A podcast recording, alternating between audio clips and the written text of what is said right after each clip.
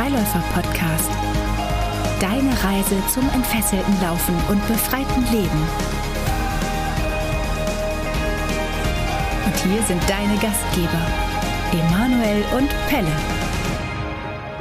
Pass auf, Pelle, jetzt müssen wir es einmal richtig machen. Wir haben es immer vergack, vergack, vergack, vergack, Albert. Jetzt müssen wir einmal unsere Begrüßung einmal richtig machen. Moin und Servus, verehrte Freiläufer des entspannten Laufens. Nee. War das richtig jetzt? Ich weiß es nicht. Oder verehrte Freunde des verehrten Lauf des entspannten? Ach, egal. Ja, ich glaube, das war gut. Ich glaube, das war gut. Äh, wir sind eins, wir sind zwei und wir sind auch heute nochmal drei Personen in diesem Podcast. Das heißt, wir sind eine Gruppe. Und ich kann mir gut vorstellen, dass es heute auch um das Thema Gruppe und Laufen in der Gruppe alleine laufen und was macht die Gruppe mit einem und mit der ganzen Gruppe. Äh, da werden wir, glaube ich, heute ein bisschen drüber quatschen. Pelle, wir haben ja Gruppenerfahrung, ne? Also auch jetzt insbesondere in den letzten zwei Wochen. Wir haben zwei Workshops gegeben in der Lüneburger Heide, einen in Düsseldorf im, im Wald, im Aperwald. Und das haben wir, wir waren zwar immer auch in der Gruppe unterwegs, klar, mit Teilnehmern, mit mehreren, aber wir haben das ein bisschen forciert. Und wir haben ja auch in den letzten Jahren gemerkt, dass je größer so eine Gruppe ist, also bis zu einem gewissen Grad, da irgendwas passiert, das irgendwie cooler ist. Und deswegen haben wir die Workshops jetzt auch komplett draußen gemacht und in größeren Gruppen. Ja, also bei mir ist das auf jeden Fall so, dass in der Gruppe immer äh, sofort irgendwie eine andere Energie da ist. Wenngleich hatte ich dir im Vorgespräch hier schon gesagt, ich eigentlich am angefangen habe, ja, zu zweit zu laufen generell aber eigentlich auch wirklich ganz gern alleine laufe und alleine also unterwegs immer, Du hast angefangen mit jemandem zu laufen, immer, immer im, ja, im Team. tatsächlich hatte ich am mhm. Anfang, ich glaube auch aus Motivationsgründen, vielleicht geht das vielen so, dass man erstmal so einen Laufpartner hat und so. Und mhm. später habe ich gemerkt, dass das aber, dass das mich weg von mir brachte, so, ne, von mhm. meinem Laufen und so weiter. Und dann habe ich gemerkt, okay, wenn ich alleine laufe, dann muss ich, bin ich keinem Rechenschaft schuldig, ich muss nicht äh, dranbleiben und so weiter. Aber nochmal, wenn zwei ist ja auch eigentlich noch keine Gruppe, glaube ich. Weiß ich nicht, ja. Ab, ab drei, ne? So ist man ja. Gruppe.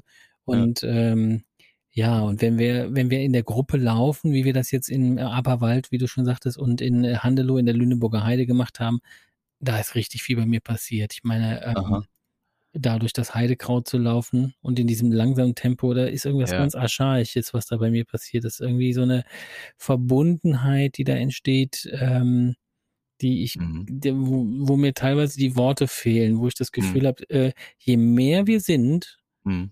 umso leiser werden alle.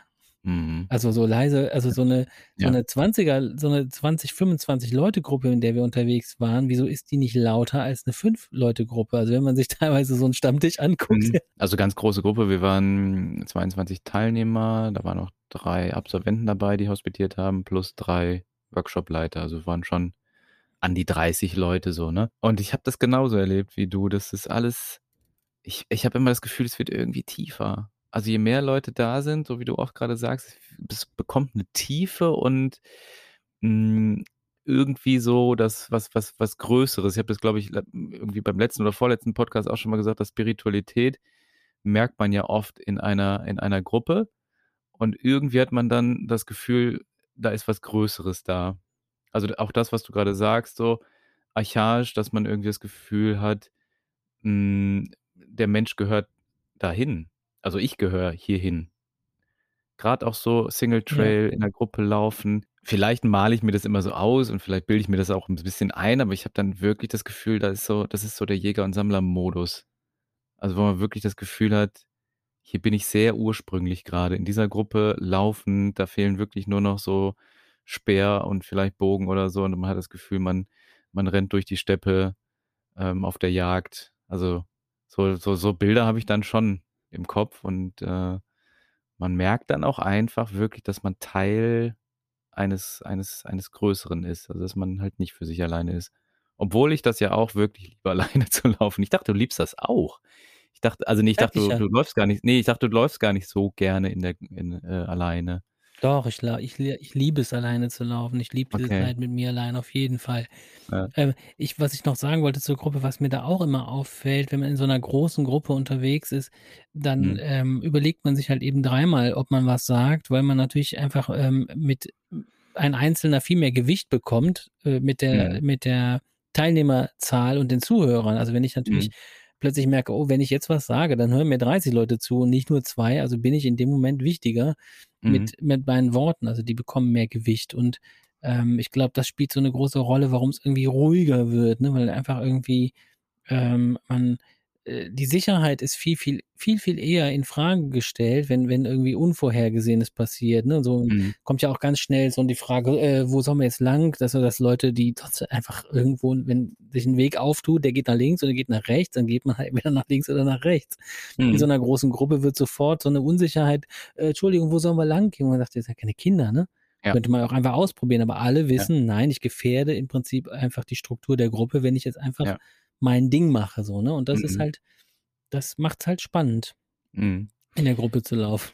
was von den Teilnehmern kam, wo ich, wo ich sehr überrascht war, obwohl ich das auch kenne, das Phänomen, dass manche wirklich gesagt haben, das ist so toll in der Gruppe natürlich auch barfuß zu laufen oder in Sandalen, weil die Sicherheit gegeben ist auf der einen Seite, also man achtet aufeinander, aber man fühlt sich halt auch, hm, ich würde jetzt sagen, stark in der Gruppe, ne? Also ich meine, das ist jetzt kein, kein neues Phänomen, aber gerade für die Barfußwelt und für die Barfußläufer war das, glaube ich, oft ein neues, neues Gefühl, neues Phänomen, dass die anderen, die beschuhten Jogger, die beschuhten Läufer, die vorbeikommen, die anderen sind, die komischen sind. Und äh, das haben uns viele Leute ja gesagt und auch währenddessen schon, das ist so toll, mich gerade in der Gruppe einfach fallen lassen zu können, einfach irgendwie nicht der Freak zu sein.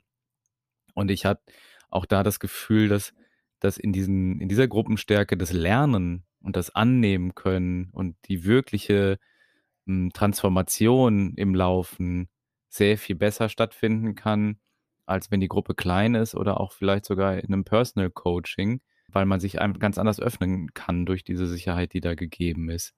Und dass die sogar konserviert werden kann. Also da hat Ja. ja jemand dann gesagt, äh, ja.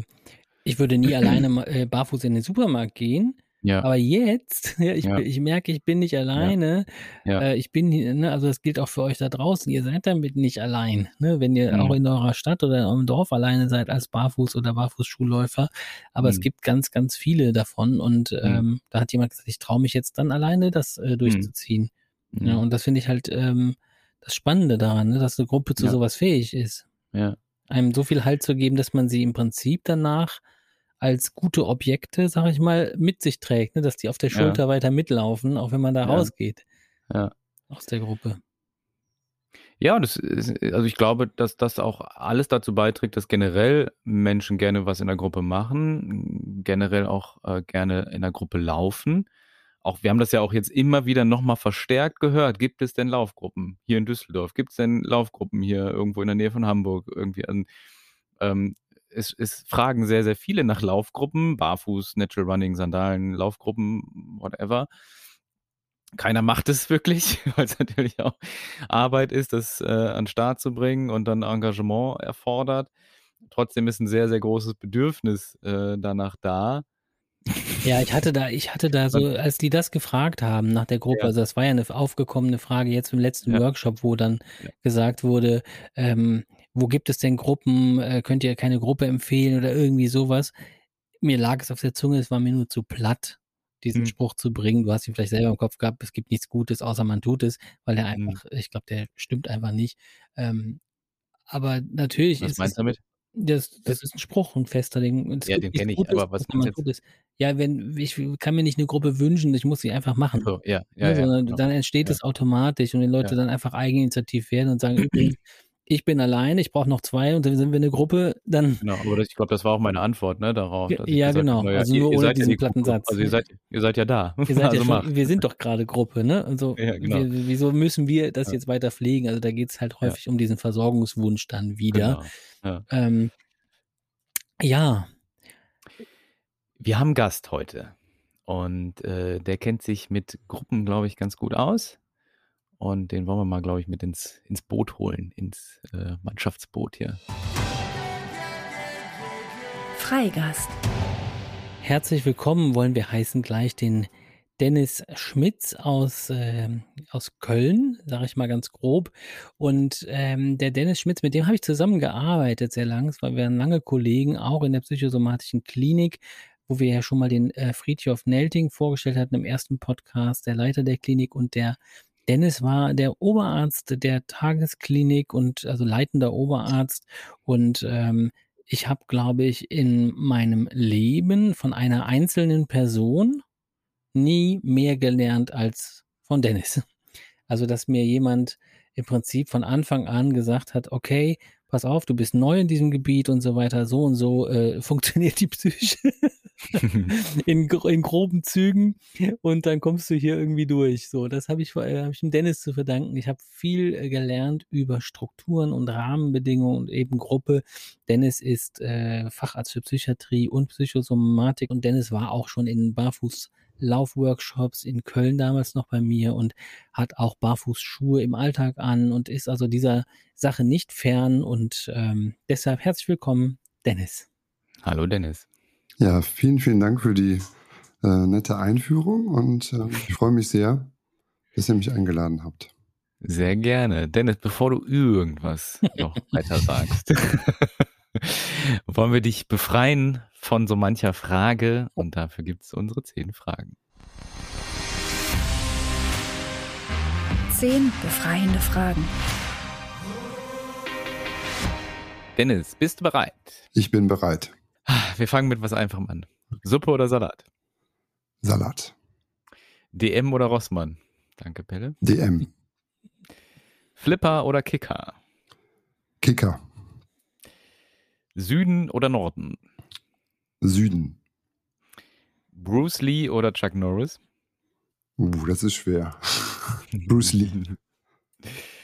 Äh, Haus oder Garten? Äh, Garten. Mhm.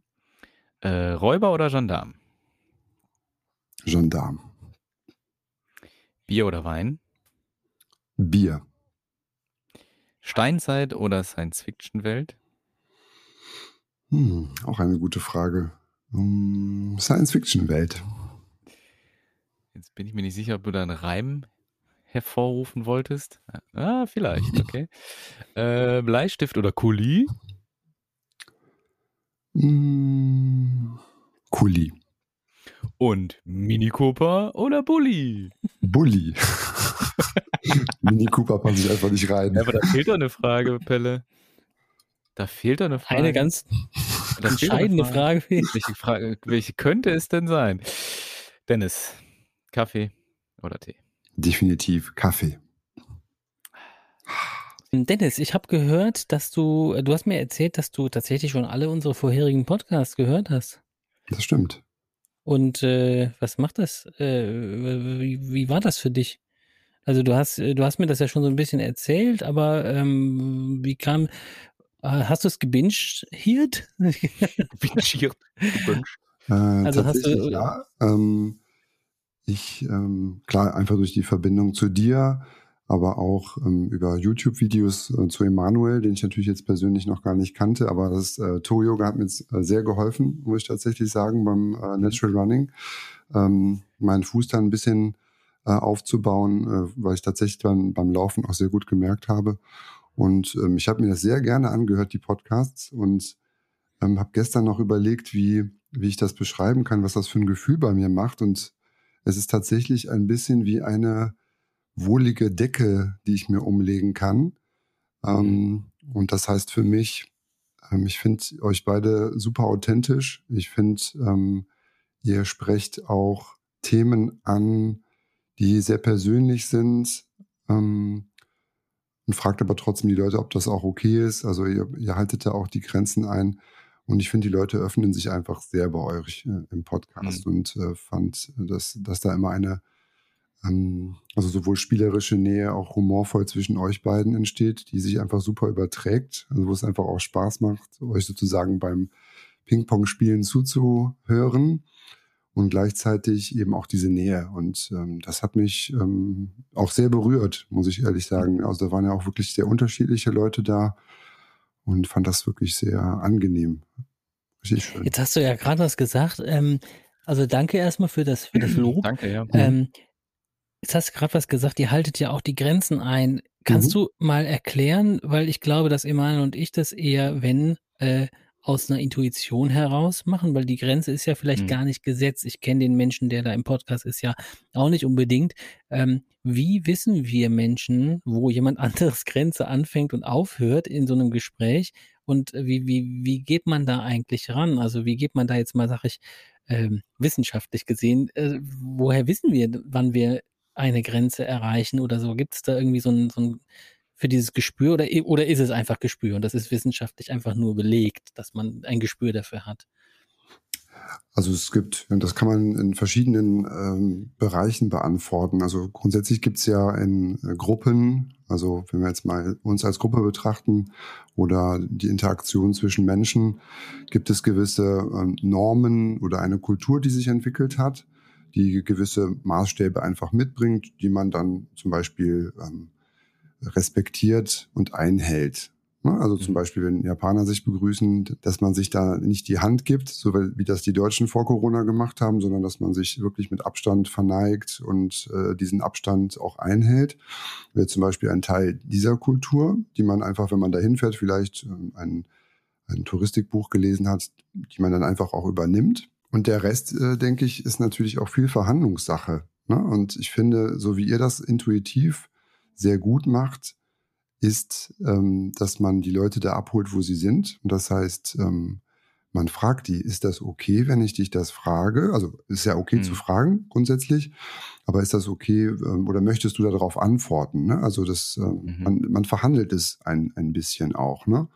Und ähm, das ist, glaube ich, ein ganz wichtiges Element grundsätzlich in Gruppen, aber auch ähm, eben kulturstiftend, ne? dass Menschen darüber sprechen, sich überlegen, okay, wie können wir gut miteinander zurechtkommen, ähm, wie können wir die äh, Intimitäts- äh, oder Privatsphäre ähm, des anderen respektieren. Und ich bin ein großer Freund davon Fragen. Und ich finde, ihr macht das da wirklich immer sehr, sehr gut, dass ihr sagt, also ich hätte da eine Frage und du kannst ja mal schauen, ob du darauf antworten möchtest. Mhm. Ne? Vielleicht auch gerade in so einem Format wie einem Podcast, wo dann äh, ähm, solche Informationen oder solche Aussagen einfach auch im Internet bleiben für immer. Ne? Ähm, und ihr schätzt und anerkennt sozusagen die Integrität des anderen, dass der dann in mhm. dem Falle um, ähm, auch autonom entscheiden kann, ob er jetzt darauf antwortet oder nicht. Das ist übrigens eine Sache, die ich von dir gelernt habe, Pelle. Fürs Coaching und fürs gesamte Leben auch, äh, zu, zu fragen. Also die einfache Frage zu stellen, kann man jetzt auch schön, schöner machen, vielleicht, aber einfach erstmal zu fragen, ist es okay, wenn ich dich frage oder du darfst auch Nein sagen. Ja? Okay. Ja, glaube schon. Dann habe ich es wahrscheinlich vom Dennis. ja, und so schließt sich. So Dennis, möchtest du von mir was lernen? Hast du ja schon, Toga. Ach ja, ähm, genau. ja, ja spannend. Das heißt ja auch, dass man im Prinzip äh, kann man ja schon mitgeben danach da draußen. Das heißt, auch wenn man in Laufgruppen ist, äh, ist es auch immer eine Verhandlungssache. Das heißt, wenn ich in einer Gruppe mich befinde und ähm, und nicht verhandle, dann bin ich natürlich in dieser Gruppe irgendwann aufgeschmissen. Also wenn ich meine Bedürfnisse nicht äußere, wenn ich jetzt irgendwie merke, es ist mir jemand zu schnell, mhm. dass man mhm. mal sagt, darf ich euch mal was fragen? Die Leute sagen, ja gerne, ihr müsst ja nicht drauf antworten. Mhm. Ähm, äh, können wir das, können wir heute mal ein bisschen langsamer laufen? Also wenn ich mir, wenn ich mir das nicht erlaube, dann werde ich natürlich keinen Spaß an Gruppe haben, an Laufgruppe, oder? Also ja, sehe ich genauso. Das ist Verhandlungssache, ne?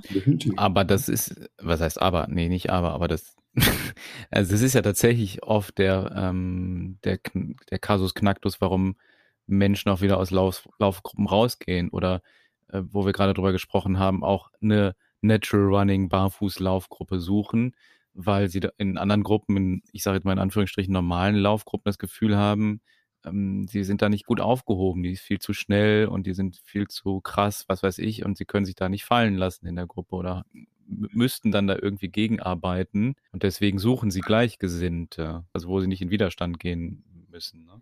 Ja, genau, das ist ein wichtiger Aspekt und äh, ich glaube, das hattet ihr in den Podcasts, finde ich, auch ähm, schön entwickelt oder beziehungsweise eure vielleicht auch ein bisschen Abkehr von dem, mhm. was ihr ganz am Anfang gemacht habt, hin zu dem äh, mehr, in, mehr in die Entspannung gehen, weniger äh, Leistungs ähm, erbringen als Hauptziel. Mhm. Ich glaube, das ist äh, natürlich gesellschaftlich ein Riesenthema im Moment. Also wir sind in einer Leistungsgesellschaft, ja. wir sind in einer digitalisierten Welt. Ähm, es gibt dieses äh, ja, FOMO, ne, Fear of Missing Out Syndrom, ähm, ja. was ja auch einen gewissen Leistungsdruck mitbringt.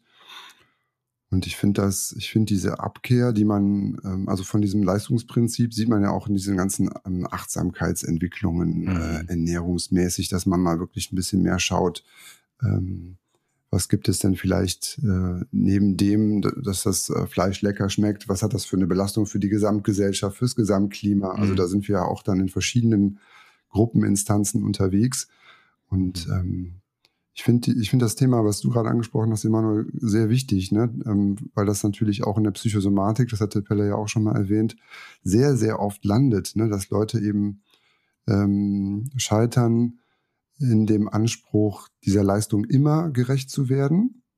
Mhm. Und ähm, deswegen ähm, verstehe ich das dann auch, dass Leute nicht Lust haben auf, äh, weiß ich nicht, auf einen Laufkurs, der, wo man dann äh, einen Dreierschnitt nachher laufen muss, sozusagen, mhm. damit das ein guter Kurs war, sondern dass man da wirklich mehr in dieses entspannte Laufen reinkommt oder dass man auch wirklich in ähm, sich vielleicht da wieder ein bisschen entkoppelt von diesem Leistungsgedanken, der ja was Interaktionelles oder Interpersonales bedeutet. Ne? Also mhm. wenn ich jetzt auf einer einsamen Insel wäre und ich würde mich jetzt nicht mit jemandem vergleichen, dann wäre dieses ja. Leistungsthema vielleicht gar nicht so da. Ne? Oder ja. wenn man das nicht wissen würde, dass jemand schneller läuft, dann würde man wahrscheinlich einfach so laufen, wie man läuft, ne? Oder ja. wie man ja. das möchte. Dafür hätte man als einzigen Freund allerdings so einen Volleyball, der Wilson heißt oder sowas. genau, da habe ich auch gerade gedacht.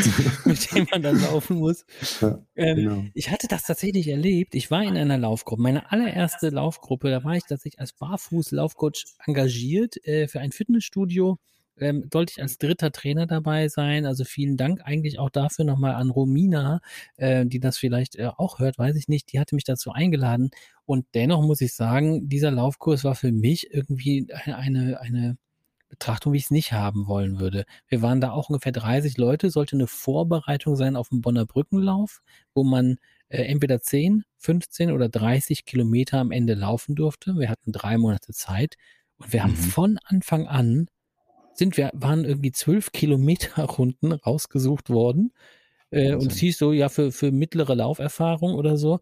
Und die sind das alle unter, also alle mit einer Pace äh, unter sechs gelaufen, also fünf oder sowas. Und da ja. waren Neu Neulinge dabei und die haben sich einen abgehechelt und da waren dann immer welche, die sagten, ja, ich, das, äh, ich laufe vorne weg. Wir äh, haben dann Minigruppen in der Gruppe gebildet und das war sofort zerfasert. Wir haben uns verloren. Wir waren durch äh, hier am Bonner Rhein, am Rhein gelaufen und dann wusste man nicht, äh, wo ist denn die Gruppe jetzt eigentlich lang gelaufen. Dann traf hm. man sich irgendwann am Fitnessstudio wieder und dann und dachte so, okay, wo wart ihr denn und wo wart ihr?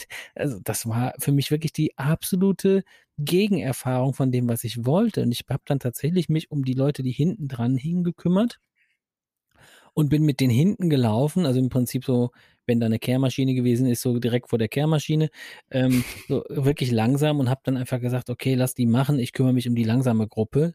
Ähm, mhm. Und wir hatten da hinten dann relativ viel Spaß, haben uns auch unterhalten und so, aber es war halt insgesamt von einer 30er-Gruppe, waren das bestimmt am Ende sechs Fünfer-Gruppen oder so und irgendwie ein paar Zweier und einer, einer war, hat sich direkt wieder zum Allein, zur Alleingruppe gemacht, um mhm. vorne wegzulaufen.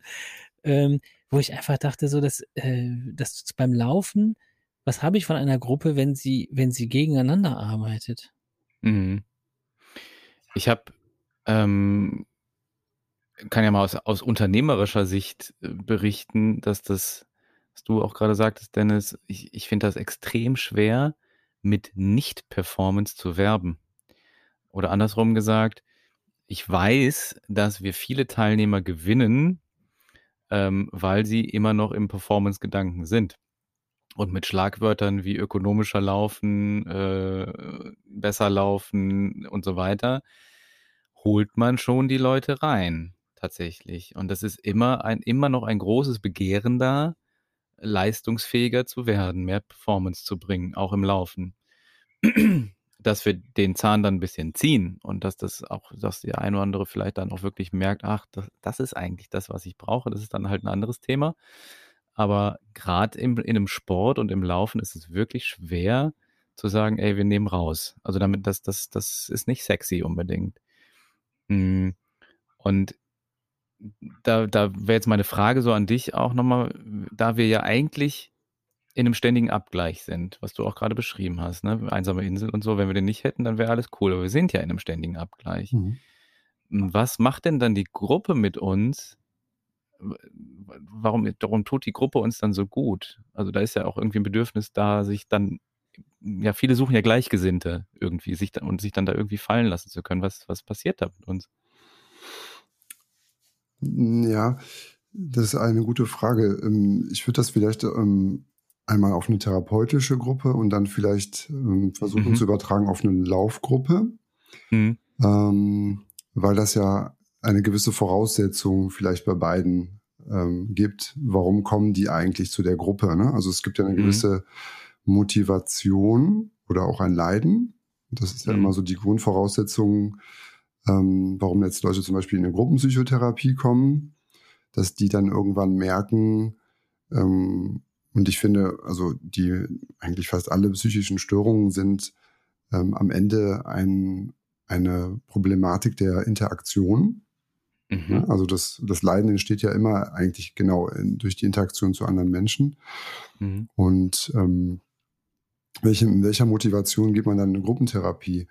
Und der Anfang, also wenn ich Leute aufkläre über eine Gruppenpsychotherapie, dann versuche ich denen natürlich ähm, vor allen Dingen auch erstmal Hoffnung zu vermitteln, also eine Hoffnung zu wecken, mhm. dass ähm, durch ähm, das Konzept, was man in dieser Gruppe dann verfolgt, also dass da verschiedene Wirkfaktoren gibt, ähm, die dann einem auch helfen werden, zum Beispiel aus einer depressiven Verstimmung zu kommen, wenn man sich öffnet und einbringt und diese Rahmenbedingungen auch akzeptiert. Ne? Ihr macht das ja auch mit diesem Commitment am Anfang, was ich mhm. äh, da sehe ich auch eine große Parallele, dass man Leute sagt, sind sie damit einverstanden mit diesen Rahmenbedingungen? Und dann, mhm. wenn sie sich öffnen und in sich reinspüren und vielleicht wirklich näher zu sich kommen, dann äh, werden sie eine Lösung, die ist, die ist wahrscheinlich schon in allen Menschen drin, aber der Weg dahin ist verbaut.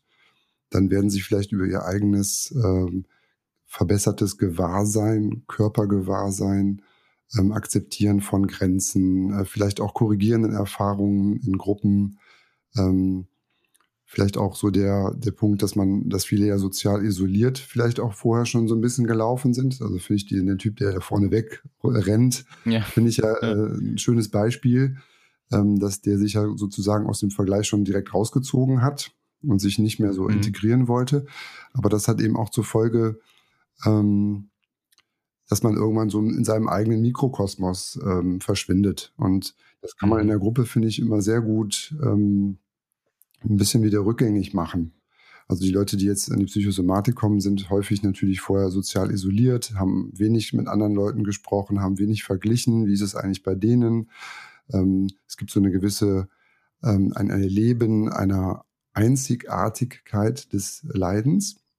Mhm. Und wenn man dann in eine Gruppe kommt, und das hattet ihr ja auch schon an manchen Stellen beschrieben, dann merkt man auf einmal, nee, das habe ich auch, das hat der auch. Mhm. Ach, echt? Mhm. Ich dachte, ich wäre immer so, ich wäre so ein Exot, mhm. ne?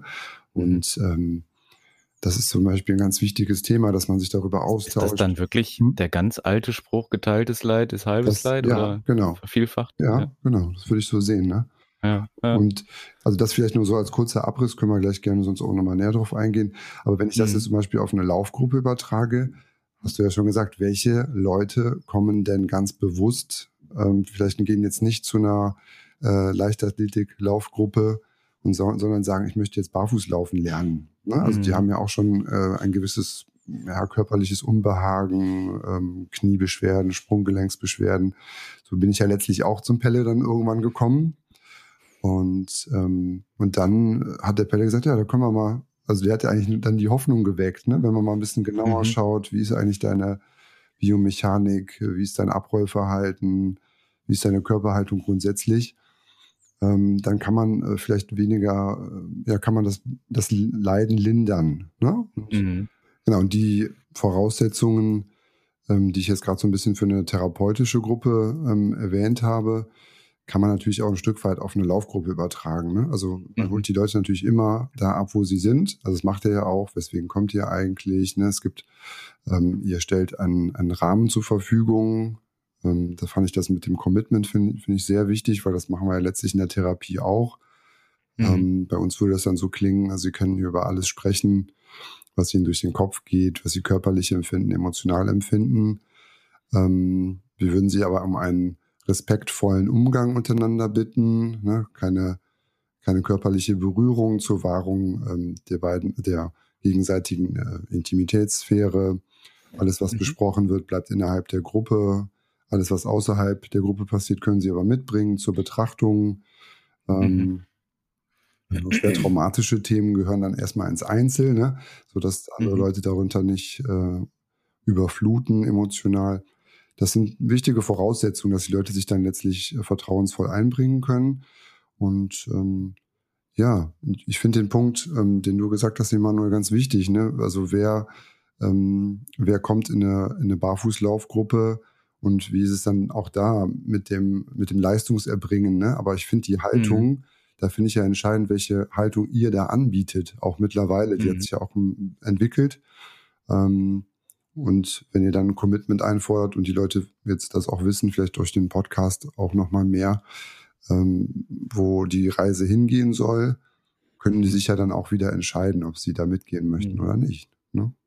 Das haben sie in der Regel ja sogar schon getan, ne? Also dass sie, wenn sie genau. sich für die, wenn sie irgendwie so ein, so ein Frame, hast du das mal genannt, Emanuel, wenn sie so wissen, mhm. was habe ich denn da zu erwarten, was ist denn der Rahmen und ich komme da hin und bringe irgendwie meinen ganzen Leistungsanspruch mit, dann hat eigentlich im Prinzip äh, die Vorinformation nicht so ganz geklappt, ne? Aber äh, mhm. dafür, dafür liefern wir da ja viel. Ja, das ist das, was ich gerade meinte. Es ist wahnsinnig schwer, das, also empfinde ich zumindest als wahnsinnig schwer, das äh, zu kommunizieren in, auf, auf Bildsprache, Textsprache. Und es kommen, war jetzt auch wieder in, in einem Workshop eine, eine Dame, die dann sagte, ähm, also ähm, ist das denn jetzt hier, ich, ich weiß gar nicht, bin ich jetzt hier als Frau richtig? Das sieht alles so, so männlich immer aus und, und alles ähm, so auf Leistung getrimmt. Irgendwie, ich weiß gar nicht, ob ich heute so richtig mitmachen kann und habe mich auch gar nicht getraut, erst anzumelden. Ich habe dann nochmal gefragt und so. Und sagte sie, auf den Bildern, da sind ja nur Männer zu sehen. Ich habe dann nochmal geguckt, da sind Frauen, aber es ist, es ist dann doch eine, eine eher sportliche Bildsprache dann doch manchmal, ne, obwohl ich mir eigentlich Mühe gebe, da so einen guten Mittelweg zu finden, aber es ist, es ist schwer. Ich sag mal, diese, dieses Gruppengefühl, dieses Wir-Gefühl, ähm, was man sowohl bei, in einer Laufgruppe hat, in der Therapiegruppe vermutlich auch, aber ja auch in der Fankurve, wenn man zusammen Fangesänge singt. Das ist für mich immer so das Paradebeispiel, weil da, glaube ich, keiner keiner der Fans oder wenige zumindest von Spiritualität sprechen würden oder das komplett ablehnen würden. Ähm, was ist das, was da passiert mit der Gruppe? Gibt es da Erkenntnisse drüber? Hm. Also warum lieben wir das so? Warum, warum gehen wir da so rein? Gehen, gehen in, ja auch in Flow oft irgendwie rein, in so Flow-Zustände, wo man alles andere drumherum vergisst? Also ich denke, bei, wenn ich mir jetzt äh, einen FC vorstelle, der wirklich äh, eine äh, Lieber nicht. eine sehr schöne Fankultur hat. Doch, ja, doch. ja. Also wir wollen Was ja für die ganze Stadt Köln übrigens gilt. Natürlich. Ja, ja. So Erfolg ist unwichtig. Genau, Hauptsache Flair. Leistungsgedanken. Ne? genau. Der Kölner kann alles feiern, was dann in seiner Stadt passiert, egal. Ja. Auch wenn die Stadt nicht schön ist. Ja, das, genau, das tun die. Ne? Und ähm, also das Wir-Gefühl, ich glaube, das besteht eben darin, dass die Leute ähm, sehr identifiziert sind. Mhm. Ja, also das, es gibt quasi schon, bevor die da hingehen, ein, ein Konsensus darüber, äh, dass egal was passiert, das gefeiert wird. Das mhm. ist ja mhm. de facto wirklich so in dem Stadion. Ja. Ähm, ja. Die Stimmung ist wirklich immer super ähm, und das potenziert sich natürlich. Ne? Und wenn dann viele Leute zusammenkommen mit, mit, dem, mit dem gleichen Anliegen, mit der gleichen Motivation, jetzt eine gute Zeit zu haben, egal was da auf dem Feld letztlich passiert.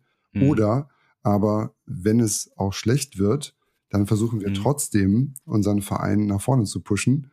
Ähm, das, das, ja, das ist ja so ein bisschen das Ding, ne? Dass man sagt, okay, ein ja. schlechtes Spiel, aber Stimmung war geil, ne? Also, ja. und das ist ja ganz häufig ähm, beim FC auch der Fall, ne? Und, und beim, bei, beim FC Bayern München. warum, warum, warum, gibt es da Fans? Nein. Ja, aber da suchen ja auch, also das, das, das Gruppenphänomen ist das gleiche, meine ich jetzt. Mhm, genau. also, ja, aber es ist ja das, was du gesagt hast, oder? Mhm. Was denn? Du hast ja gesagt, halbes, äh, geteiltes Leid ist halbes Leid, und so. aber es heißt mhm. ja auch, geteilte Freude wird doppelte Freude. Also sie potenziert mhm. sich dann in jedem einmal, ne? Also du, du mhm. nimmst dann die Freude des anderen auch wahr und dann wird's, verdoppelt sich halt oder verdreifacht oder mhm. vervierfacht sich halt.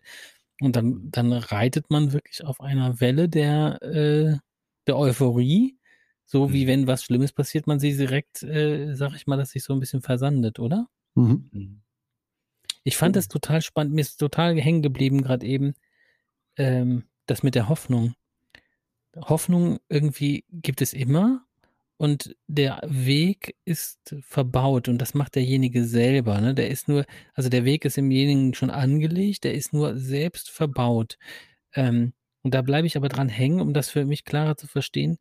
Was ist denn Hoffnung eigentlich? Frage ich euch beide jetzt. Was ist eigentlich Hoffnung? Also das ist ja häufig, ist es ja gar nichts Konkretes, was wir erhoffen, sondern mhm. so ein mhm. Gefühl von, alles wird besser, alles wird schon gut oder so. Ich, was ist Hoffnung rein chemisch gesehen? Ich weiß das überhaupt nicht. Was, was passiert da? Das? das ist ja ein ganz besonderes Gefühl irgendwie, oder? Hoffnung haben. Eine sehr gute Frage. Ähm, da kann ich jetzt tatsächlich nur laienhaft äh, darauf antworten, weil was das neurochemisch jetzt genau für ein Korrelat hat, wüsste ich jetzt gerade nicht. Allein schon, dass du Korrelat sein kannst. Geiles Vokabular auf jeden Fall. Genau. Ähm, aber die Frage ist natürlich ein bisschen, äh, wo, worauf richtet sich die Hoffnung? Ne? Also was Hoffnung ist, äh, ist ja, wissen wir ja. Aber ich glaube, es geht ähm, ein bisschen darum, vielleicht, also jetzt in der Psychotherapie, dass man den Leuten, dass man da die Hoffnung weckt und damit erst die Möglichkeit überhaupt schafft, hm, dass eine Therapie später wirksam wird. Also es ist auch eine Grundvoraussetzung für eine mhm. Veränderung. Mhm. Und dass man dann vielleicht sagt, naja, vielleicht erfahren Sie in der Gruppentherapie oder auch in der Laufgruppe für Ihre Leiden einen gewissen Trost. Vielleicht erlangen Sie Ihre Würde ein Stück weit wieder, die Sie verloren haben. Ähm, Sie erleben vielleicht eine Verbundenheit, die Sie jetzt, äh, wenn Sie lange sozial isoliert waren, schon gar nicht mehr so kannten. Ähm, und ja, gerade bei Laufgruppen natürlich auch weniger körperliches Unbehagen. Ja, also wenn sie das so mitmachen, das ist ja auch, ne, wenn sie ein bisschen mehr darauf mhm. achten, wie sie laufen, wie sie sich bewegen, ähm, dann äh, kommt man dann auch eine Selbstwirksamkeit rein. Ah, okay, wenn ich jetzt ein bisschen, also wir hatten ja auch vor kurzem noch, äh, äh hatte ich noch eine Laufberatung beim Pelle, habe das dann in den nächsten ähm, Laufsessions umgesetzt und habe tatsächlich eigentlich gemerkt, ah, okay, wenn ich das, wenn ich darauf achte, also ne, Selbstwirksamkeitsüberzeugung ist da sehr angestiegen, mhm. dann wird was besser. Ja. Also kann man darauf achten. Und ich denke, das, das ist wichtig, ähm, da eine Hoffnung zu vermitteln. Ich glaube, das ist bei vielen ähm, einfach ein Wunsch in eine bessere Zukunft. Mhm. Also wie oft Pelle wir das gehört haben, du bist meine letzte Hoffnung. Ja. Ich bin von, von Arzt zu Arzt, ne? Du bist meine letzte Hoffnung. So, wenn es jetzt nicht klappt, dann weiß ich auch nicht mehr. Ja, das macht, ähm, macht den Begriff so, so breit, ne? Also, mhm. dass man, ist alles drin. Ja, ich muss aber, also du hast mich ja gerade gefragt, für mich persönlich ist Hoffnung irgendwie läppsch. Also ich kann mit Hoffnung nicht so richtig viel persönlich tatsächlich anfangen. Hab ja auch nie gemerkt. nee, ich habe nicht viel Hoffnung. Das äh, wirklich nicht, ja. weil ich, äh, weil das für mich sehr passiv ist. Ja. Also wenn ich, wenn ich hoffe, dann, dann also im besten Fall ist es ein Wunsch, den ich äußere für mich, fürs, fürs Universum oder so, den ich, den ich verbalisiere vielleicht. Aber Hoffnung zu haben, ist für mich einfach nur, dann, dann, dann setze ich mich ins, ins stille Kämmerlein gefühlt und, und versuche, hoffe, dass das Universum irgendwas macht, irgendwas verändert. Und da ich, glaube ich, nicht so passiv veranlagt bin und da auch eher äh, Stoiker bin und dann einfach sage, ich mache jetzt. Also wenn mich was, wenn ich was verändert, wenn ich was verändert wissen will, dann gehe ich es halt an also die Veränderung liegt dann in mir und nicht im, im, im, im da draußen irgendwo, wo ich, wo ich irgendwas hinhoffen kann. Das merke ich in unserer Arbeit häufig, Emanuel, ne, dass du, ja. dass du, äh, und ich meine das, ähm, ich meine das jetzt mal wirklich so, wie ich es sage und nicht, wie, wie es vielleicht bei jemandem ankommen kann, sondern wie ich es fühle, mhm. dass du da manchmal hoffnungslos bist, aber mhm. nicht ähm, aufgeschmissen. Ja, dass man, dass man sagen kann, ich bin da eher das, wow, das wird schon gut werden und so. Und ich überlege gerade oder merke gerade, ich glaube, Hoffnung ist auch ein äh, Überlebenssystem, was integriert worden ist, um vielleicht auch in völlig irren Situationen den äh, nicht einfach sich hinzusetzen und sagen, ich sterbe jetzt, sondern also das ist gehört vielleicht. zum Teil auch ne diese Hoffnung, dass es irgendwie, dass sich ein Weg noch auftun wird. Oder ja, aber dann ist es ja die die die Selbstaktivierung. Absolut, aber ich glaube, das widerspricht sich nicht unbedingt, so dass ich halt ja. die Hoffnung ist erstmal ein Gefühl, was mich in dem Moment nicht lähmt, sondern mir äh, so, so, so eine Kraft gibt. Also ich finde das, äh, ich finde es halt spannend, dass, dass, dass ja. Leute wie du schon sagst, dass sie kommen und hoffen. Und du, und du Dennis, hast es, hast es ja im Prinzip benannt. Die, die Hoffnung ist irgendwie, ist noch da, ne? sonst würden die Leute gar nicht kommen. Ja, ist ja auch aktiv. Und dieser Weg ist verbaut. Wie verbaut man sich einen Weg? Also was sind das für, ich habe mir so Klötzchen vorgestellt, ne? Im Kopf habe ich gedacht, okay, da hinten ist Hoffnung in meinem Gehirn und dazwischen sind jetzt so Klötzchen. Gibt es, äh, gibt es etwas, wo man sagen kann, ne, Leistungsgedanken haben wir ja schon gesagt, aber was sind so, so Klötzchen, dass wir das nicht mehr sehen können, dass sie den Weg, schon die Sicht auf das, auf das Ziel verbauen? Was sind das in uns Menschen häufig für, für Klötze? Da würde ich ähm, spontan sagen, es geht ähm, darum, welche Beziehungserfahrungen man grundsätzlich gemacht hat. Ne? Also wenn, mhm. und äh, ich dachte, Emanuel gerade hat eine hohe Selbstwirksamkeitsüberzeugung, aber es ist natürlich auch ein mega autonomes ähm, Denken, was du hast. Ne? Also ich mache mich da mhm. nicht abhängig davon, ob mir jemand das sagt, sondern ich verlasse mich da maßgeblich auf mich. Mhm. Ne? Also das ist, ist, ja auch in Ordnung. Ne? Ähm, und es gibt aber eben Menschen, die ähm, das Vertrauen in sich oder in Beziehungen einfach verloren haben. Mhm. Ähm, da kann man ja vielleicht mal einen kleinen, ja, kleinen Ausflug in die ja, Bindungstheorie machen. Also wenn wir auf die Welt kommen ähm, als, als Säugling, dann sind wir natürlich erstmal, haben wir noch kein, keine eigene Identität, kein eigenes Ich, sondern sind wirklich symbiotisch ähm, mit der Mutter, äh, mit der Brust der Mutter und ähm, da gibt es ja noch nicht das, das ist Mama und das bin ich. Das entwickelt sich ja im Laufe ähm, der ersten Lebensjahre und ähm, über die Spiegelung, ähm, vor allem die emotionale Spiegelung, erfährt das Kind dann ähm, so nach und nach dann eben auch Grenzen. Ähm, ach, das ist dann äh, Lachen, das ist dann Weinen, das ist Traurigkeit. Und wichtig ist, dass das Kind das erlebt, dass es angenommen wird, wie es ist. Mhm. Da, darunter dann eben ein, ein Urvertrauen entwickelt. Und ich glaube, ähm, sehr viele psychische Störungen ähm, fußen eben darauf, dass, ähm, dass die primären Bezugspersonen, also sprich Eltern oder manchmal, oder früher waren es ja vielleicht dann sogar auch eher Großeltern, das hat sich ja auch geändert.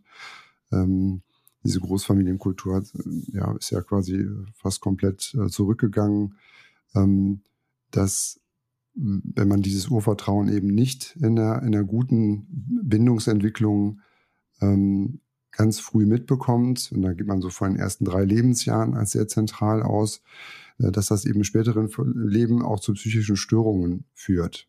Mhm. Ja, oder dass die Persönlichkeit eben nicht mit dieser, ähm, mit dieser Zuversicht oder auch mit dieser Hoffnung äh, mhm. ausgestattet ist. Ne? Also dass man sagt, okay, ähm, ich kann jetzt auch mal einen Fehler machen, aber dann, dann lerne ich draus und beim nächsten Mal schaffe ich das. Mhm. Ne? Das ist ja auch sowas, mhm. ähm, hat ja auch einen Hoffnungsteil. Ne? Also ich werde dann nicht hoffnungslos ja. und denke, ach Gott, das habe ich verloren, das ist alles vorbei. Ne?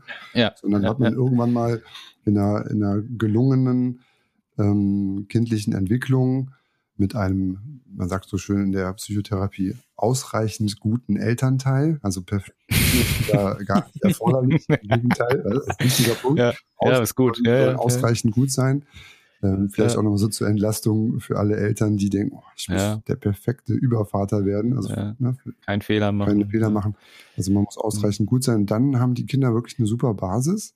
Und ich finde, das mhm. ist ähm, eben gerade bei Leuten, die jetzt in der Psychotherapie später kommen, äh, vielleicht eben auch anders als bei dir, Emanuel, ähm, das hat sich da so nicht entwickelt. Und äh, die müssen mhm. sozusagen das nochmal, müssen da noch nachgenährt werden. Ne? Ist, man mhm. kann das vielleicht wie eine psychische Nahrung verstehen, die man als Kind mitbekommt. Natürlich völlig unbewusst. Mhm. Ähm, und später hat man dann einfach das Gefühl, ah, okay, habe ich da mal eine, eine, weiß nicht, eine 5 geschrieben in der Schule, aber dann lerne ich beim nächsten Mal mehr und dann schaffe ich das schon irgendwie, ne? Mhm. Und das kann aber Gruppe ja auch so ein bisschen diese Nachnäherung. Ne? Ja. Also man hat ja da ganz viele Menschen, die haben natürlich auch ein, ein hohes äh, Kümmerbewusstsein und dass man sich in der Gruppe umeinander kümmert. Also das erlebe ich eben auch selbst in der Laufgruppe, dass Menschen auch da kommen, um nachgenährt zu werden. Und mhm. du hast mhm. es ja im Prinzip gesagt, ich meine, wenn die, wenn die kommen und sagen, ihr seid meine letzte Hoffnung oder so, da spricht ja schon ein, ein ganz, das ist ja schon ein Wunsch nach Milch. So, mhm. so näher mich nochmal nach und dann gibt es mhm. sowas mhm. wie, oh, ich finde, du bist aber ganz, du bist doch ganz wohlgeraten, oh, brauchen Lob, Anerkennung, ange, angenommen sein, wie man ist. Wenn man plötzlich mhm. merkt, die sind ja alle gar nicht so sportlich und muskulär, wie ich mir das gedacht habe, die sind ja wie ich, dann kann ich mich auch annehmen lernen in der Gruppe und dann wird es alles nicht mehr so komisch, als wenn ich alleine durch die Gegend laufe ne? und alleine ähm, aufgeschmissen in dieser Welt bin und keine Spiegelung erfahre. Das mm. lässt sich sehr gut übertragen aufs Laufen, was du da gesagt mm. hast. Genau, also das äh, Thema, ähm, also was, was gehört alles mit dazu? Ähm, beruhigen, ne? akzeptieren mhm. von dem, was gerade ist. Auch ein Riesenthema mhm. in der mhm. Gesellschaft. Ne? Man möchte ja immer irgendwie anders sein, als man, als, als man sich gerade erlebt. Ähm, und ich glaube, das ist ganz wichtig. Ne? Also das, sowohl in der Gruppenpsychotherapie, ja, das ist jetzt erstmal so. Ne? Und äh, mhm. die können aber trotzdem mit dem sich, also wenn sie, wenn sie dann das Vertrauen entwickeln und da, dafür sind eben diese Rahmenbedingungen extrem wichtig, ähm, können die Leute sich öffnen, dann können die eine Spiegelung bekommen, die sie vielleicht so noch nie bekommen haben. Und das rührt mich aber an, ne? oder das macht mich echt traurig, wenn du das erzählst, dass das da so ein paar Sachen schiefgelaufen sind. Ähm, aber das ist trotzdem schön, dass du das jetzt gerade sagen kannst. Ne? Also diese Akzeptanz auch mhm. von vermeintlichen äh, Defiziten. Und ähm, das finde ich super. Also ihr werdet ja auch Leute wahrscheinlich beim Laufkurs haben, oder das wäre eine Frage an euch, die ja auch mit gewissen anatomischen äh, Gegebenheiten kommen. Ähm, da musste ich nochmal an das ähm, an den Podcast mit dem äh, mit dem Meinert denken, der sagt, es gibt verschiedene Beckenformen. Ja, bist du halt reingeboren, ne? Kannst du tief ja. kannst du machen oder kannst du es auch nicht machen, ja. ne? Also kannst du dich auch quälen. Ja. Aber das ist genauso der Punkt, dass man sagt, okay, ich glaube, sie haben ein Becken, das sieht so aus. Und da mhm. ist vielleicht eine tiefe Hocke anatomisch mhm. wirklich auch eine schwierige Nummer, ne? Also das, den Anspruch mhm. brauchen sie vielleicht gar nicht zu haben, aber sie könnten das und das machen, ne? Also Akzeptanz von Gegebenheiten, ne? Mhm. Finde ich wahnsinnig wichtig, das Thema. Also tatsächlich auch gerade tiefe Hocke, weil ich das in meinen Anfangsjahren als Coach sehr ähm, dogmatisch gesehen habe und dann vielleicht auch sogar stigmatisierend. Ähm, also ganz ehrlich, ich habe wirklich auch die Gruppe vorgeführt oder die Leute unter der Gruppe gegenseitig vorgeführt und gesagt, oh, du kannst keine tiefe Hocke, da müssen wir mal dran arbeiten, ne? weil ich, weil ich das Wissen tatsächlich auch nicht hatte damals, ähm, dass es, dass es wirklich unterschiedliche Beckenformen gibt und dass es wirklich manche Menschen auch ähm, Längenverhältnisse, Oberschenkel, Unterschenkel spielen da auch noch mit ein und ein paar mehr Faktoren. Und das ist halt nicht nur das, äh, das immobile Sprunggelenk vielleicht am Ende oder der, das lange Sitzen auf dem Stuhl, was dann dazu führt, dass man nicht in die tiefe Hocke kommt.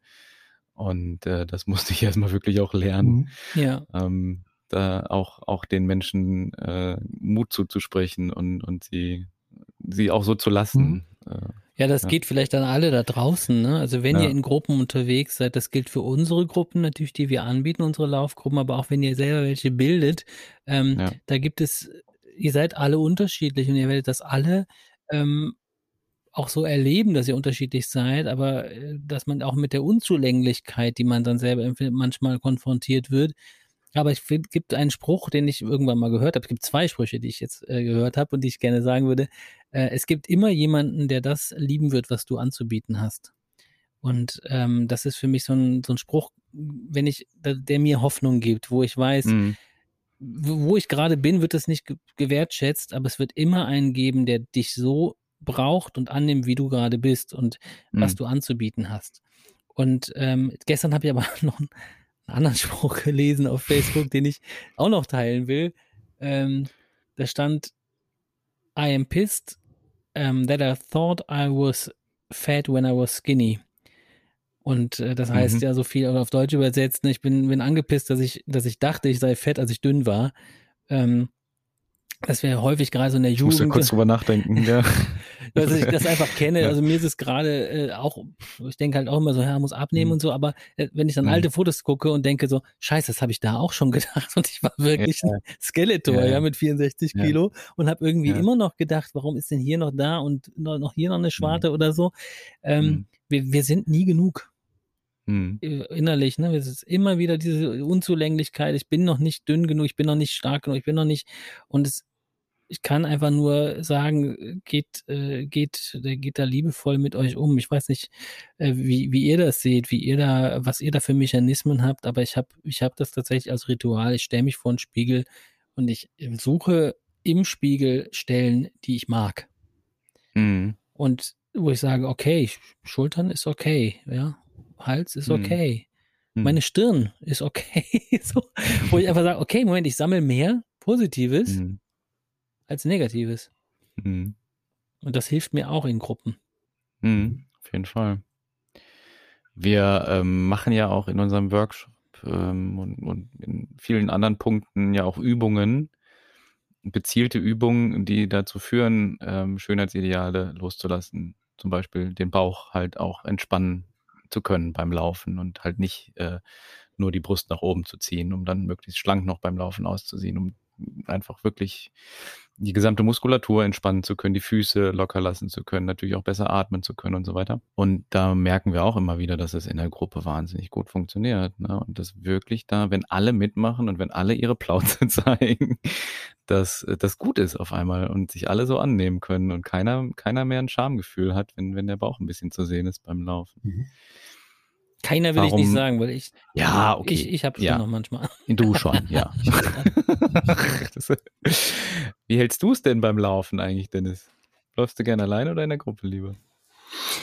Mm. Oder beide? Sowohl als auch. Mhm. Mm, es hängt tatsächlich ein bisschen so von meinem ähm, dann vorhandenen Empf Bedürfnis ab. Ne? Also mhm. ich habe ähm, ähm, jetzt einen guten Kumpel, mit dem ich regelmäßig laufe. Da würde ich auch tatsächlich sagen, dass, ähm, dass mich das wirklich ähm, motiviert. Das macht Spaß. Also die Zeit, also ich finde das immer den krassen Unterschied, wie, wie Zeit vergeht. Ne? Also mhm. dann läuft man manchmal irgendwie, also letztes Wochenende sind wir, bin ich fast ein bisschen zu lang gelaufen, ähm, 19 Kilometer gelaufen und ich, das kam mir wirklich ja. vor wie nicht wie eine Stunde 48, sondern wie dreiviertel Stunde, ne, weil wir zwischendurch gequatscht ja. haben, relativ äh, ja. spontan, also äh, langsam gelaufen und äh, war total angenehm, ne? Und es war nettes mhm. Wetter, wir haben uns die Sachen angeguckt, ne, so ein bisschen auch wie, wie Pelle das häufig bei seiner Hausrunde auch so zelebriert, war total angenehm, ne? Und dann, mhm. manchmal habe ich aber auch so das Ding, ja, lieber mal alleine und äh, vielleicht noch mal so den Tag Revue passieren lassen, das passiert ja dann doch auch häufig. Ähm, und auch da würde ich, würde ich für ähm, plädieren, dass ich mir da die Freiheit nehmen kann. Dass ich einfach gucke, mhm. wann brauche ich was und mhm. kommuniziere das dann. Also auch wie lange läuft man, ne? Und ähm, mhm. oder laufe ich jetzt zusammen oder äh, manchmal sage ich, na, ich glaube, heute gehe ich mal eine Runde alleine, vielleicht sehen wir uns ja dann. Und der andere ist dann nicht gekränkt, wenn man es offenlegt. Ne? Also dass man jetzt gerade mhm. mal ein bisschen so für sich sein möchte. Ne? Ich, mhm. Würde ich das handhaben. ist auch nochmal wieder ein wichtiges Thema, ne? Auch, auch Gruppen verlassen. Wie, wie handhabt ihr das denn? Also, wie, was ist euch denn da wichtig? Gruppe oder alleine? Mhm. Ähm, schon alleine. Ja. Also, ja, also ich, ich, ich sehe auch den Nutzen, also den, den emotionalen Nutzen und, und, und seelischen Nutzen von der Gruppe auf jeden Fall. Das merke ich dann immer wieder, wenn wir, wenn wir denn mal in der Gruppe laufen, ähm, wenn wir so eine Rudeltour machen oder in den Workshops. Aber außerhalb dessen laufe ich ganz, ganz wenig in der Gruppe. Ähm, das hat aber eher damit zu tun, da, dass ich mich selber gerne regel. Also, äh, dass ich einfach, einfach die Kontrolle darüber habe, ob ich jetzt ein Päuschen mache, ob ich jetzt gehe, ob ich, wie schnell ich jetzt gerade laufe. Und das kann man natürlich in einem, in einem Zweierteam geht das noch, aber man muss halt immer wieder Rücksprache mhm. halten und immer wieder, das ist mir dann tatsächlich, wäre wär mir das zu anstrengend mhm. und zu viel und, und deswegen laufe ich dann doch am liebsten alleine. Okay.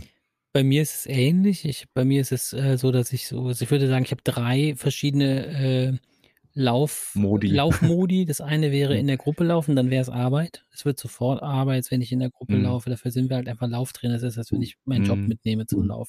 Es wird mhm. nicht ohne Lauftechnik Gespräche oder irgendwas ablaufen. Da müsste ich schon mhm. eine, wenn ich mit Emanuel laufe, geht es, weil wir uns nicht gegenseitig coachen. Ja. Dann, dann ist halt ja. einfach keine Arbeit. Ja? Aber mit ja. allen anderen ist es Arbeit. Dann gibt es den zweiten Modus, das ist alleine laufen und trotzdem Arbeit, indem man die Kamera da feiert und YouTube macht. Ach so. und der dritte Modus ist auch sich da bewusst entscheiden, heute nehme ich kein Handy mit und jetzt gehe ich laufen. Und das ist der beste Lauf. mhm. Äh, nee, es gibt noch einen vierten. Und ich, dann entscheide ich mich noch Musik mitzunehmen. Und das ist der allerbeste mhm. Lauf. Okay. Kann ich voll mitgehen. Also, ja, kann man, kann, kann ich genauso. Von nee, ja, könnte könnt ich genauso untersche ja. unter, unterscheiden, ja. Hm. Oder mache ich auch bewusst. Ja. ich würde sagen, wir lösen die Gruppe für heute zumindest mal auf. Zumindest mal temporär, weil ich glaube, da gibt es bestimmt noch das eine oder andere, was wir mit Dennis nochmal in einer, in einer zweiten Runde besprechen können. Ich merke da, da sind noch viele Fragen bei mir, die ich dem Dennis gerne stellen würde. Ich danke euch. Ich danke dir, Dennis. Es war für mich sehr aufschlussreich heute. Ich muss da, glaube ich, auch gerade nochmal eine Pause machen jetzt nach dem Podcast und nochmal sacken lassen und nochmal laufen gehen vielleicht. Und dabei hat dich niemand gefragt, wie das Verhältnis zu deiner Mutter war. Kommt in der Regel vom Psychiater. Krass, ja, stimmt. Was nimmst du denn mit oder was regt dich denn gerade so an? Welche Frage ich mitnehme, die noch, die noch aussteht, meinst du, oder die jetzt für mich so sacken lassen? Ja, du kannst ja vielleicht erstmal sagen, was jetzt gerade so bei dir ist, wie du dich so vielleicht fühlst. Dann können wir ja tatsächlich mal Kannst aber sagen, was denkst du gerade, was, was für Emotionen sind da, wie ist es körperlich? Und was, was nimmst du, was nimmst du denn mit, wenn du sagst, das war sehr anregend, ne? Ähm, das boah, das ist Frage, eine wahnsinnig schwierige Frage. Musst du auch gar nicht drauf antworten, haben wir am Anfang auch gesagt. eine wahnsinnig schwierige Frage. Also ich fühle mich gerade äh, sehr bestärkt, einfach. Also ich, ähm, und ich fühle mich, ähm, ich fühle mich wohl. Hm, mhm. Also es ist äh, ein, ein ich gehe gerade mit, einem, mit einem sehr positiven Fragezeichen raus. Hm, und das ist am Ende im, immer wieder auch ein, ein, ein Soll-Ist-Vergleich vielleicht so ein bisschen. Also ich, ich bin ja auch jemand, der sehr, einen sehr hohen Anspruch an sich hat. Ähm, und ich glaube, dass da Dinge bei waren, die das gerade noch einmal mehr wieder in Frage stellen. Und ich glaube, das ist so das, was, was gerade in mir arbeitet und noch ein bisschen arbeiten muss. Schön. Hast, hast, hast du geschafft. ja, aber genau, wir, wir sind eine Gruppe ja, geworden. Ne? Ja. Also ab drei ist man eine ja. Gruppe und ich finde, äh, find, ähm, habe uns alle sehr offen erlebt mhm. und sehr ehrlich. Mhm. Ich glaube, genau das, also genau, ich habe ich hab das auch, also äh, ja, habe mich jetzt nicht gefragt, aber äh, ich kann es ja trotzdem ja, klar, sagen. Ja. Äh, klar, das ist jetzt auch ein Setting, äh, das kenne ich natürlich sonst mhm. nicht, ne? Also äh, digital, Podcast, mhm. Mikrofon davor, aber ich habe es komplett ausgeblendet mhm. und ich bin tatsächlich wirklich in so einer, man nennt das in der Gruppenpsychotherapie, in so eine Gruppenkohäsion reingekommen. Mhm. Also es ist so eine Verbindung mhm. entstanden unter mhm. uns. Ne? Also dich kannte ich ja jetzt gar nicht und äh, Pelle kenne ich ja schon ganz mhm. lange. Da, da ist die Verbindung für mich klar. Und zu dir ist die aber jetzt auch entstanden. Und äh, das ist vielleicht dieses Gefühl, dieses des Wohligen, ja, was du gerade ja, beschreibst. Ja, ja. ist irgendwie ganz angenehm und irgendwie klar ist es auch manchmal nach, äh, regt das zum Nachdenken an, aber ist doch eigentlich auch schön, ne? Auf jeden Fall. Und du fühlst dich bestärkt. Ja, das genau. ist doch super. Also, nee, ich habe jetzt auch toll. nichts, wo ich jetzt irgendwie denke, ja, oh, da muss ich jetzt drüber grübeln oder so. Also einfach nur ein bisschen. Mhm, ja. gut. Und die Verbindung, oh Gott, jetzt mache ich schon wieder so eine Überleitung. Die Verbindung bauen wir in 14 Tagen wieder zu euch auf. Wenn wir uns wieder hören in einer neuen Podcast-Folge des Freiläufer Podcasts. Danke euch beiden. War sehr schön. Und wir hören uns in 14 dir. Tagen. Vielen Dank für die Einladung. Macht's gut. Tschüss.